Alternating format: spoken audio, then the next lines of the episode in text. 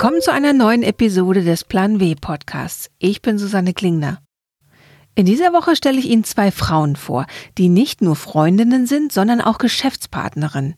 Ich habe sie getroffen, weil mir immer öfter Frauen begegnen, die mit einer Freundin, manchmal sogar mit ihrer besten Freundin, ein Unternehmen gegründet haben. Und ich frage mich, ist das eine dumme oder vielleicht eine ziemlich schlaue Idee? Macht man sich die Freundschaft kaputt oder gelingen einem als Freundinnen-Team Dinge, die man alleine oder mit einem Mann an der Seite so nie schaffen würde?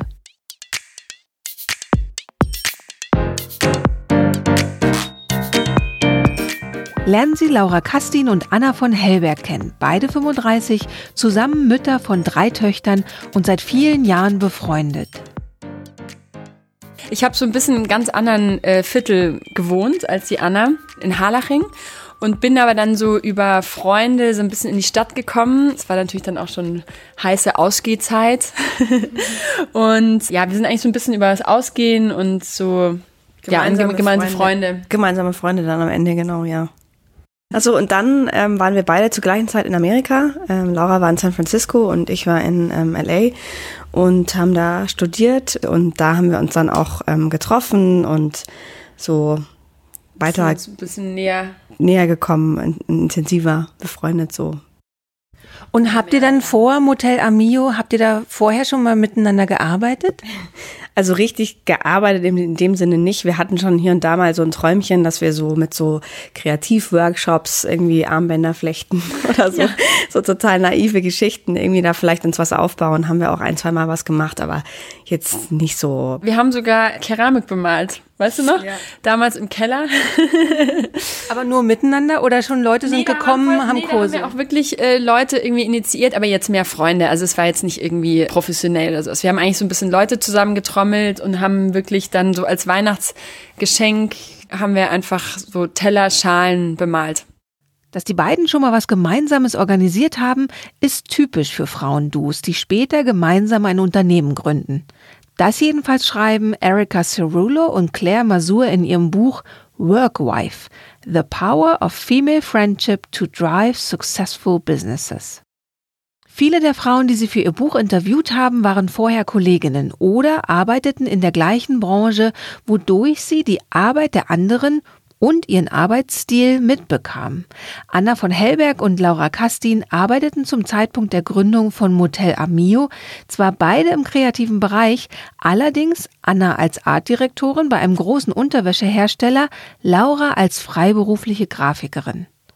Und dann kam der Urlaub, der alles veränderte. Ja, also wir waren äh, 2016 im September äh, waren wir äh, im Urlaub in Portugal so als Familie eben, äh, mit Kindern, Männern und so. Und waren so einen, einen Nachmittag äh, in so einer kleinen, am Strand in so einer kleinen äh, Tapas-Bar und haben da so Tapas auf wunderschönen kleinen Tellerchen gemischt serviert bekommen und waren halt hin und weg irgendwie und hatten irgendwie so ein, selber eigentlich lange schon nach sowas gesucht, schon unzählige Male den Warenkorb voll mit irgendwelchen äh, Keramiktellern, aber es war irgendwie nie so das Richtige dabei. Hm, ich glaube, du bist ja auch, hast auch schon länger nach einer Salat, Anna hat länger nach einer Salatschale gesucht. nach der Salatschale. Hm, und dann, äh, ja, also dann haben wir irgendwie so ein bisschen recherchiert, konnten auch noch eben ausfindig machen, glücklicherweise, dass die Sachen sogar aus Portugal kommen. Wie habt ihr das gemacht? Seid ihr dann einfach zum Koch gegangen und habt gesagt, so, wo sind diese Teller her? Ja, ja, wir sind eigentlich zum Kellner gegangen und haben gesagt, wo sind die her? Und der hat uns dann so ein bisschen den, die Richtungen gesagt, woher, und dann haben wir das so versucht zu finden, ne? Genau. Und dann ja, sind fündig geworden, Gott sei Dank. Und waren natürlich dann unsere Männer schon so, oh Gott, ja, mit den oh, wir so, ah, ich brauche noch, ich brauche noch ein bisschen. Aber in dem Moment war der Gedanke nur für euch selber, die Sachen zu kaufen. Ja, ja, absolut. Ja, ja. Also es war, und dann war es aber gleichzeitig auch so utopisch, weil man hätte alles mitnehmen können und wir hatten einfach, wir hatten glaube ich sogar nur Handgepäck. Also wir hätten nicht mal irgendwie einen Koffer aufgeben können, so ungefähr. Ja, das war was habt, ihr, was habt ihr da beim ersten Mal dann mitgenommen?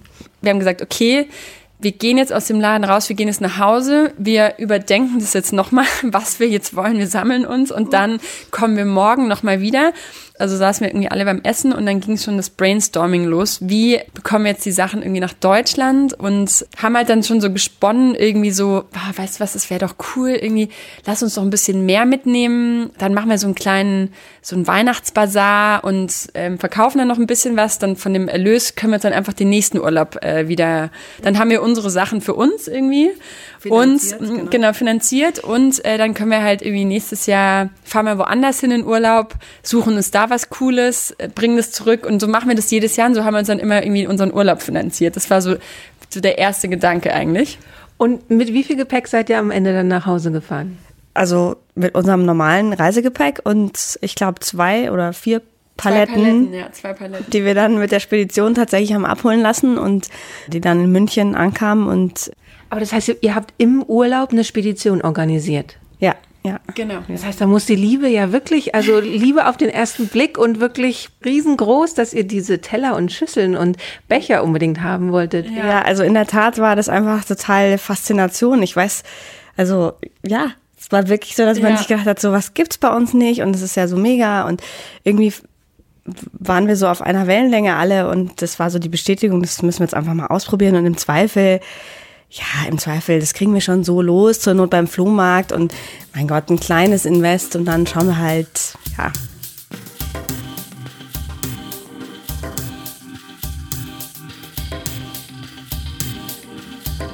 Also diese Leidenschaft, wann wird die schon mal gemeinsam mit jemandem entfacht, der oder die einfach nur irgendjemand ist?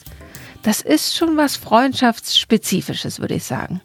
Auch, dass man sich anschließend tatsächlich traut, verrückte Ideen zu spinnen, ohne die Angst, das Gegenüber könnte einen für komplett verrückt halten. Diese Emotionalität erscheint manchen vielleicht eher als Nachteil.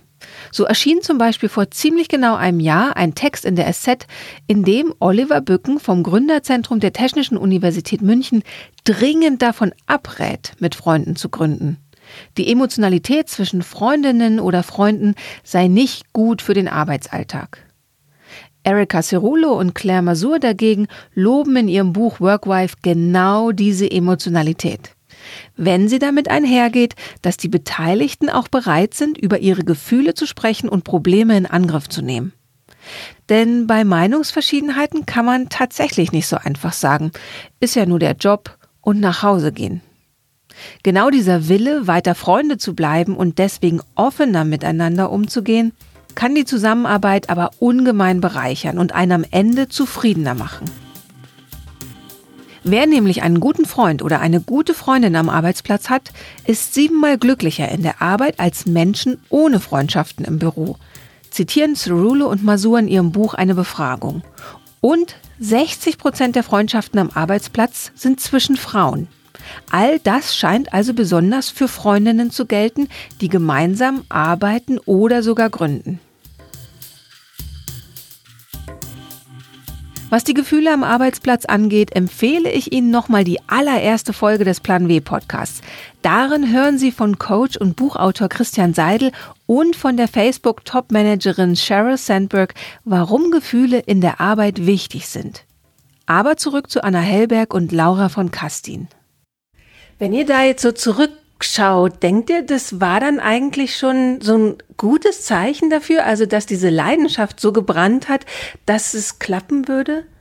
Ja, doch, irgendwie, es hat sich so richtig angefühlt. Ich hatte auch ehrlich gesagt, ich hatte jetzt auch nie so Zweifel irgendwie, weil es war, also wir sind halt auch so Schritt für Schritt immer gegangen. Es war jetzt nicht so, dass wir uns eben übernommen haben mit irgendwelchen Sachen. Also wie gesagt, am Anfang, es war halt ein kleiner Invest, aber jetzt auch, wäre jetzt auch verkraftbar gewesen, wenn es jetzt nicht geklappt hätte. Und dann äh, hatten wir eben diesen ersten Pop-up-Sale ähm, in München. Das haben wir dann auch, also erst war geplant, wir machen es irgendwie im Büro von Annas Mann unten im Keller und dann hauptsächlich Freunde. Wir haben das halt dann so ein bisschen über Facebook beworben, hat mega Anklang gefunden und wir waren dann wirklich auch, also morgens haben wir die Türen aufgemacht. Um elf ging es, glaube ich, los mhm. an einem Donnerstag im November.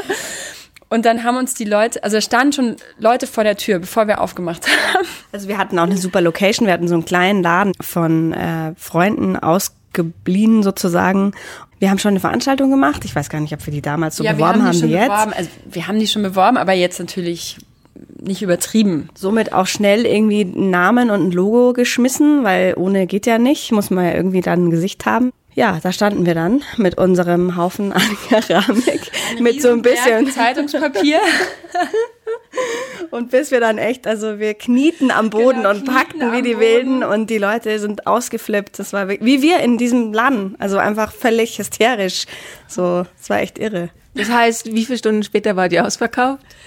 Also ja, wie gesagt, um elf ging's los und wir waren, also ich würde sagen, wirklich am Abend, am Abend war einfach nichts mehr da. Der, der Sale hätte eigentlich noch zwei Tage länger gehen sollen und wir mussten dann wirklich äh, auch in die Gruppe posten, dass leider, leider nichts mehr da ist. Wie es nach diesem ersten super Erfolg bei Anna und Laura weiterging und wie sich ihre Freundschaft in den ersten Monaten ihres neu gegründeten Unternehmens veränderte, erzählen sie nach einer kurzen Pause. Werbung. Der Plan W Podcast wird ermöglicht von LinkedIn, dem Karrierenetzwerk. Hier können sich Mitglieder austauschen, von anderen inspirieren lassen und selbst Beiträge schreiben. Vor allem Frauen können das Netzwerk für sich nutzen. Einen der erfolgreichsten Posts der letzten Jahre hat Petra Emmerich geschrieben. Worum es ging und was sie damit erreicht hat, erzählt sie in einem kurzen Anruf. Ich bin seit 20 Jahren im IT-Vertrieb und seit 28 Jahren im Vertrieb insgesamt. Und ich habe LinkedIn eigentlich verwendet, um mit, ja, mit den Headhuntern in Kontakt zu kommen, weil ich auf Stellensuche war. Und dann habe ich wahnsinnig, wahnsinnig viele Bewerbungen geschrieben. Ich war dann schon in einem Alter so gut äh, jenseits der 40 und habe also eine Absage nach der anderen bekommen. Und dann irgendwann habe ich gedacht, das kann so nicht weitergehen und habe einen Artikel bei LinkedIn gepostet, der im Großen und Ganzen ja ganz positiv formuliert war und ich wollte den so als Self-Marketing nehmen. Und eigentlich habe ich so die Idee gehabt, dass das jemand sieht oder liest und sagt, hey Petra, ähm, hab gesehen, du suchst einen Job, magst nicht mal kommen, wir haben hier was. Hat sie das Überwindung gekostet, das zu posten? Weil ich bin in einem bestimmten Alter, ich finde gerade keinen Job und ich finde es irgendwie schade. Das ist ja auch eine sehr offene Aussage zumindest. Nein, das hat mich keine Überwindung gekostet. Ich finde es verkehrt, dass das so gesehen wird. Man versucht ja immer so irgendwie so zu zeigen, wie toll, erfolgreich man ist. Nur wenn sie ein Problem haben, also wenn sie auf Jobsuche sind und dann so tun, wie wenn die Welt in Ordnung wäre, dann wird sie ja auch keiner fragen, ob sie nicht vielleicht wechseln wollen. Die Reaktionen waren sehr, sehr positiv. Ich habe von ganz, ganz vielen Leuten erfahren, dass es ihnen ganz genauso geht. Hat sich denn direkt aus dem Post auch was in Jobhinsicht ergeben? Ja, und zwar genau so ein bisschen, wie ich das erwartet hatte. Es haben also viele Leute auch gemeldet, die mich kennen. Und einer davon war mein alter Manager und der hat gesagt, er weiß das und hat mich dann da zusammengebracht mit meiner neuen Chefin, ein niederländisches Softwareunternehmen, das mittlerweile leider die Pforten in Deutschland geschlossen hat. Aber es hat zumindest wieder dazu geführt, dass ich Anschluss gefunden habe und was sich dann natürlich auf den Lebenslauf wieder positiv ausgewirkt hat.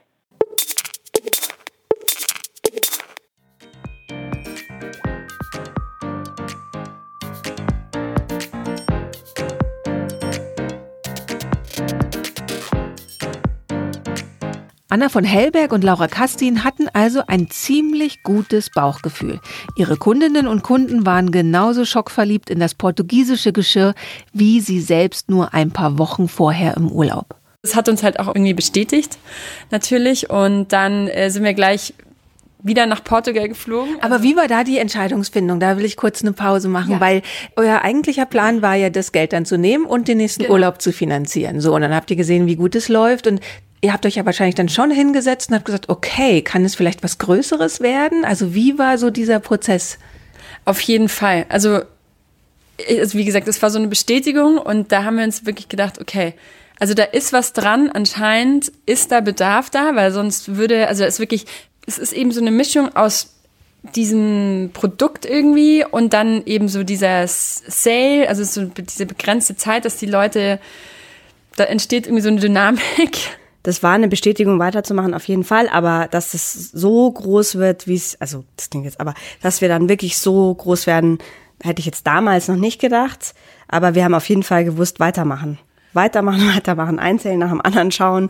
Ja. Genau. Und habt ihr an dem Punkt dann so einen Plan gemacht? Also, dass ihr gesagt habt, zum Beispiel, ich weiß nicht, was ihr investiert habt in dem Urlaub, aber äh, Nummer X ähm, für diese erste Lieferung und dass ihr gesagt habt, okay, lasst uns einfach das Fünffache jetzt kaufen und wirklich mehrere Pop-ups zu machen. Mhm. Also, wie war so der Prozess da? Ja, also wir haben tatsächlich ähm, dann so das Doppelte, kann man fast sagen, ähm, gekauft und dann eine größere Location und so hat sich das immer wieder vervielfältigt und ja, irgendwann und dann auch eben städteübergreifend. Also dann war ich würde sagen, genau, also wir hatten dann im Dezember noch ein Pop-up in München, war auch wieder der gleiche Erfolg. Und dann im Frühjahr hatten wir dann auch nochmal eine viel größere Location in München. Das war dann der dritte. Und dann haben wir uns so gedacht, also wenn es in München den Leuten gefällt, dann gefällt es auf jeden Fall irgendwie auch in Berlin. Und dann haben wir ja in Berlin den Sale geplant. Der hat, der hat voll rein, eingeschlagen, würde ich sagen. Der hat, der hat tatsächlich, da kamen dann, hatten wir dann äh, Freunde, Bekannte, die da auch gewohnt haben, die dann tatsächlich Türsteher gemacht haben und geguckt haben, dass die Leute sich nicht überrennen. Und wir hatten auch total super viel Glück. Also mit Bloggern, die irgendwie eingestiegen sind, die uns da echt unterstützt haben, die das sau cool fanden, die einfach kamen und äh, da drüber geschrieben haben, ohne dass sie groß was wollten dafür. Und man hat echt so das Gefühl gehabt, man ist so Talk of Town, was natürlich in Berlin nochmal viel mehr gutes Gefühl gegeben hat als jetzt in, in München, wo man denkt, das ist ja dann doch irgendwie vielleicht ein bisschen kleiner, aber das war schon ziemlich großartig. Und dann haben wir gesagt, so, und jetzt müssen wir unsere eigenen Sachen machen, oder? War das da so der Punkt? Genau. Also wir haben dann quasi Winter-Weihnachtspause und im Januar haben wir dann quasi auch die Produktion gestartet. Habt ihr eure Jobs dafür gekündigt?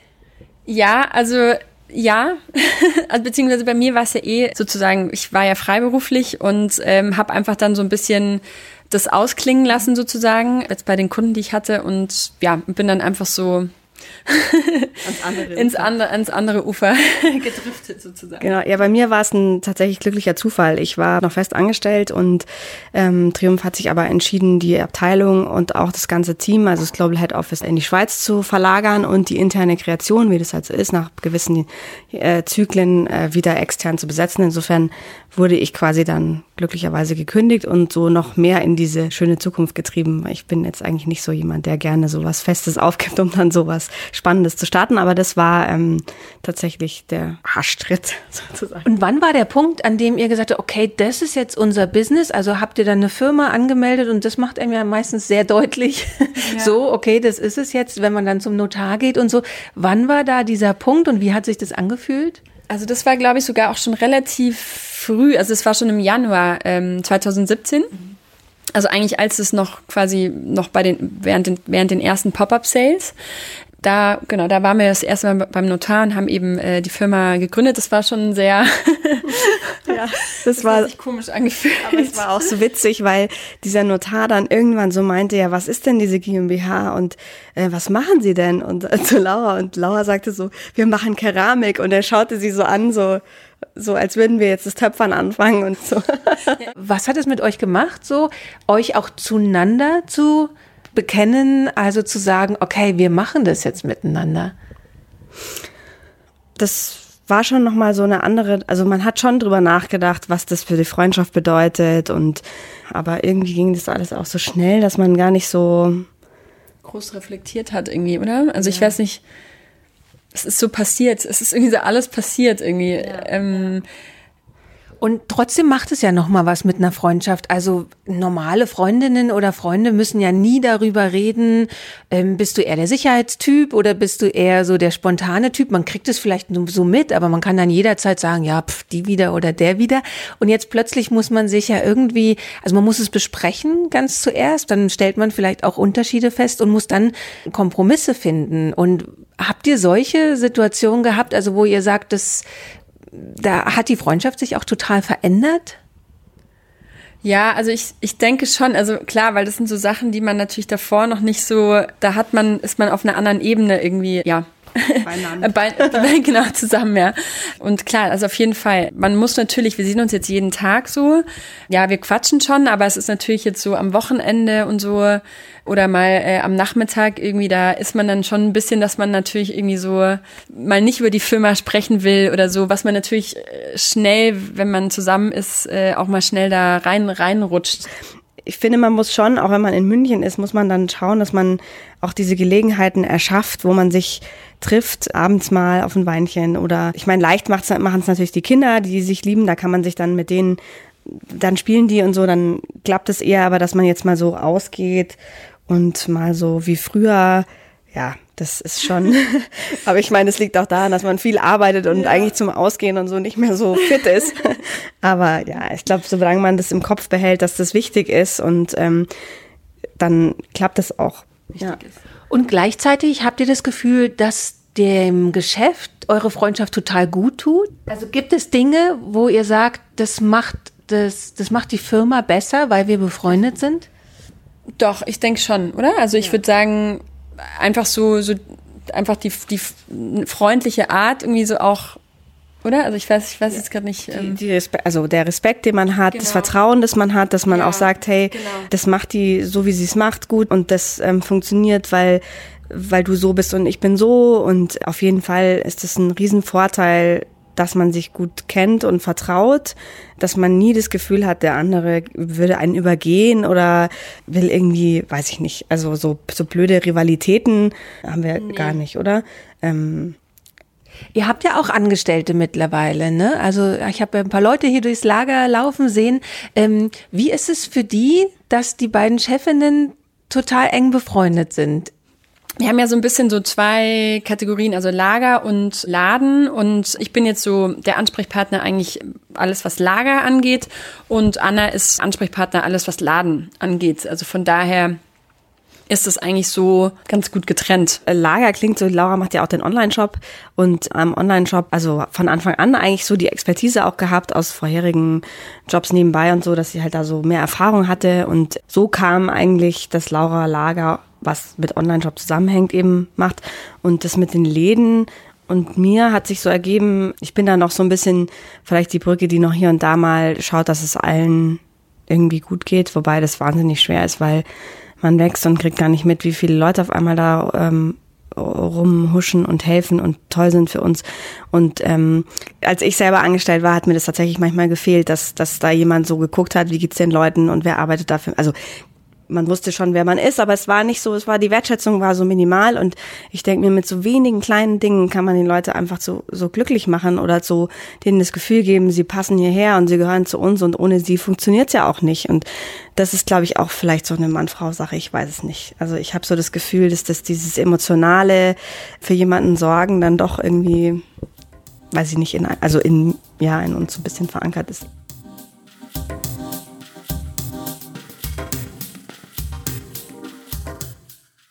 In Workwife bezeichnen die Autorinnen, die selbst auch Geschäftspartnerinnen sind, diese Art von Frauenteams als Beginn einer neuen Ära. Denn bisher würden Frauen im Beruf vor allem als Konkurrentinnen wahrgenommen. Das Klischee sagt, da gibt es nur Zickenkrieg. Die Realität dagegen zeigt, dass Frauen als gemeinsame Gründerin extrem fair miteinander umgehen, offen miteinander kommunizieren und sich als Team auch als feministische Akteurinnen wahrnehmen, wegen des sich gegenseitigen Ermunterns, Förderns, Forderns und Vertrauens. Jetzt habt ihr zwischendurch immer wieder gesagt, so, ach, wir sind da so reingerutscht und dann ist es gewachsen und es ist ja eben auch total angenehm, wenn man Schritt für Schritt entscheiden kann, wie geht's weiter. Ähm, und Trotzdem seid ihr jetzt hier angekommen und seid zwei Businessfrauen. Also ihr seid mhm. Unternehmerinnen. Ist euch das leichter gefallen, in diese Rolle reinzugehen, weil ihr diese Freundschaft hattet? Ja, also definitiv. Also ich glaube, wenn, also ja, wie gesagt, also man hat einfach so ein Vertrauen und aus so einem Vertrauen heraus kann sowas einfach auch wachsen. Also so wie es ist. Und ich glaube, wahrscheinlich, wenn es jetzt irgendwie mit der außenstehenden Person gewesen wäre, das wäre einfach alles viel konstruierter hätte der Ablauf irgendwie stattgefunden. Also und so war das einfach so ein ja natürliches Vertrauen und irgendwie ja so eine gegenseitige Bestätigung auch, ja, dass man einfach wenn beide sagen, das ist voll cool, dann ist es halt doppelt cool und dann ist es schon richtig so. Und wenn der eine mal sagt, oh, ich weiß nicht, mm, und dann kommt der andere halt und sagt, nee, komm, das machen wir jetzt, das, das wird schon. Ja, es war auch wirklich, also es war auch tatsächlich, ist auch so, dass man uns so bisschen, ich bin eher so die skeptische, pessimistische und die Laura ist so total positiv und, und, und spontan und es war auch so, dass ich gesagt habe, wirklich sollen wir das machen? Und Laura so, klar, es läuft auf jeden Fall. Und ich so, ja, stimmt. Also wenn du das sagst, so, also ja, und so schaukelt man sich so gegenseitig hoch und bestätigt sich auf jeden Fall. Gibt's noch eine Sache, wo ihr sagt, das hat uns total überrascht jetzt auf dieser Reise in den, in, in, in den letzten Jahren?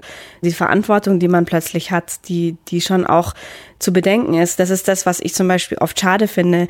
Am Anfang hatten wir so diesen kleinen Traum und die Idee mit dem Mitbringsel, so ja auch der Name. Ähm, und jetzt ist es halt so, jetzt haben wir Mitarbeiter und wir haben müssen Rechnungen zahlen und sind irgendwie, stehen da nicht mehr so, dass man sagt, okay, heute mache ich den Rechner aus und das Handy weg und lass mich gern haben, sondern man ist einfach so voll drin und das ist manchmal so, das macht es dann wieder so ein bisschen unromantisch tatsächlich, für mich zumindest. Und hilft dann aber dabei, dass ihr eben diese Freundschaft habt und da eben dann noch so eine emotionale Ebene dabei ist. Also man muss zwar dann Jahresabschluss machen, aber hat halt wenigstens ein, ein Gesicht gegenüber sitzen, was man gerne sehen mag? Ja, also definitiv. es ist halt ja, Family, es ist irgendwie Family ist, einfach ja, genau. dann. Also es ist so eine Einheit, die sich gegenseitig auch bestärkt und, und, und, und ja, dass man da ja, sich absolut hat. Ja. Beim Hotel Amio ist der Plan aufgegangen. Hinten im Lager, das ungefähr so groß ist wie zwei Gänge in der IKEA SB-Halle, arbeiten jeden Tag acht Frauen und Männer und machen 40 bis 50 Pakete fertig. Wenn es online Prozente gibt, können es auch mal 150 sein. In Workwife beschwören Erika Cerulo und Claire Masur ganz am Ende ihres Buches genau die Verbindung von Frauen, die gemeinsam gründen, von der auch Anna von Hellberg und Laura Kastin sprechen, dass sie eine Familie sind. Diese familienähnlichen Teams stehen auch stellvertretend für das, was überall passiert, nämlich die gnadenlose Vermischung von Privatleben und Beruf die man aber vor allem dann gut ausbalanciert bekommt, wenn beide Seiten offen ihre Bedürfnisse kommunizieren und nicht ein Chef das Privatleben aller anderen diktiert.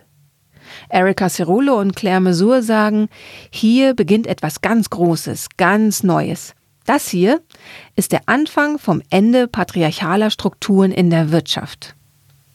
As bands of women come together and into their own, they create a network effect, giving us a glimpse into what a matriarchal work culture could look like and how it would diverge from and remake the patriarchal one that is all we've known. Die Autorinnen schreiben, wenn sich Frauen zusammenschließen, erzeugen sie einen Ausblick darauf, wie eine matriarchalische Arbeitskultur aussehen könnte. Wie werden Meetings zielorientiert geführt und wie wird Erfolg definiert?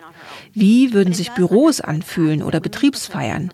Wie sähe unser aller Leben dadurch aus? Diese Idee unterstreicht, dass Frauen zu Partnerschaft und Zusammenarbeit neigen, was schon immer ein Katalysator für den systemischen Wandel gewesen sei und bleiben werde. It is undeniably hard to be a woman who wants to make shit happen. A woman period. Es sei unbestreitbar schwer, eine Frau zu sein, die eigensinnig ist und was schaffen will oder überhaupt eine Frau zu sein. Erika Cerulo und Claire Mesur sagen, diesen Kampf so eng mit einer anderen Person zu erleben, sei eine der lohnenswertesten Erfahrungen ihres Erwachsenenlebens.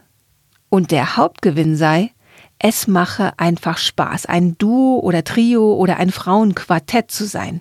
Diesen Teil sollten wir nicht vergessen. Sie empfehlen es sehr.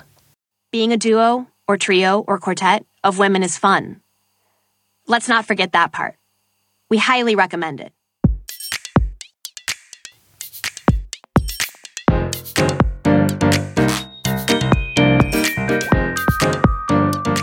Das war's für dieses Mal. Ich bin Susanne Klingner. Ich hoffe, wir hören uns nächstes Mal wieder, wenn es um die Frage geht, warum so wenige Arbeiterkinder studieren und wie sich das ändern lässt. Ich freue mich, wenn Sie den Podcast weiterempfehlen und abonnieren, dann nämlich verpassen Sie keine Folge. Der Plan W Podcast ist eine Haus 1 Produktion für die Süddeutsche Zeitung. Editing und Sounddesign machte Miku Sophie Kümel. Die Titelmusik ist von Katrin Rönecke. Das Cover gestaltete Dirk Schmidt. Alle Podcasts der Süddeutschen Zeitung finden Sie unter www.sz.de slash podcast. Alle Ausgaben von Plan W finden Sie im Digitalkiosk der SZ unter www.sz.de slash plan-w.